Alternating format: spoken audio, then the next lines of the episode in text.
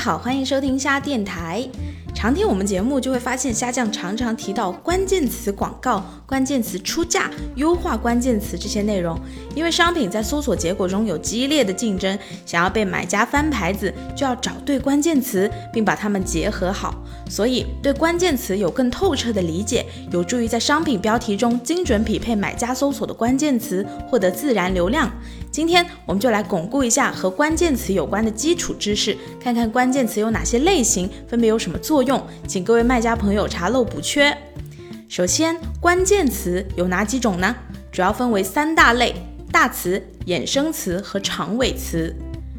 大词也叫核心词，是最容易找到的关键词，通常以一个单词的形式出现，主要是类目词，比如鞋子、衬衫、手机这些关键词的含义范围比较广泛，整体流量比较大，但是同时使用的卖家多，竞争也大，所以是不建议单独使用的。如果你要售卖一款连衣裙，而你的商品标题中只有连衣裙、裙子这种比较宽泛的词，就容易石沉大海。要搭配衍生词和长尾词一起使用，才能真正吸引到大词的流量。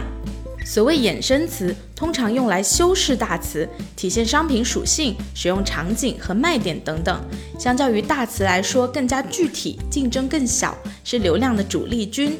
衍生词能决定点击量，因为当买家在搜索结果看到一系列的商品的时候，他会点击那个更切中痛点的商品标题。比如说，买家搜索裤子，看到了一系列的裤子，最终更有可能点击高腰、显瘦、加厚这种精准切中痛点的商品。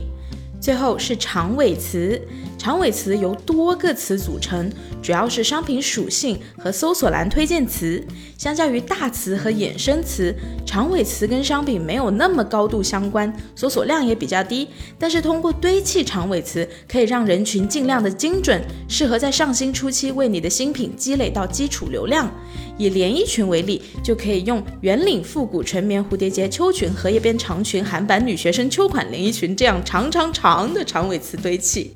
最后，希望大家意识到，关键词是一门长期功课，你可以自己创建关键词追踪表，这个表汇总可以使用的关键词，为后续更换和测试关键词做储备，然后追踪每个关键词给商品带来的流量、转化率和点击率，避免重复的使用数据不好的词。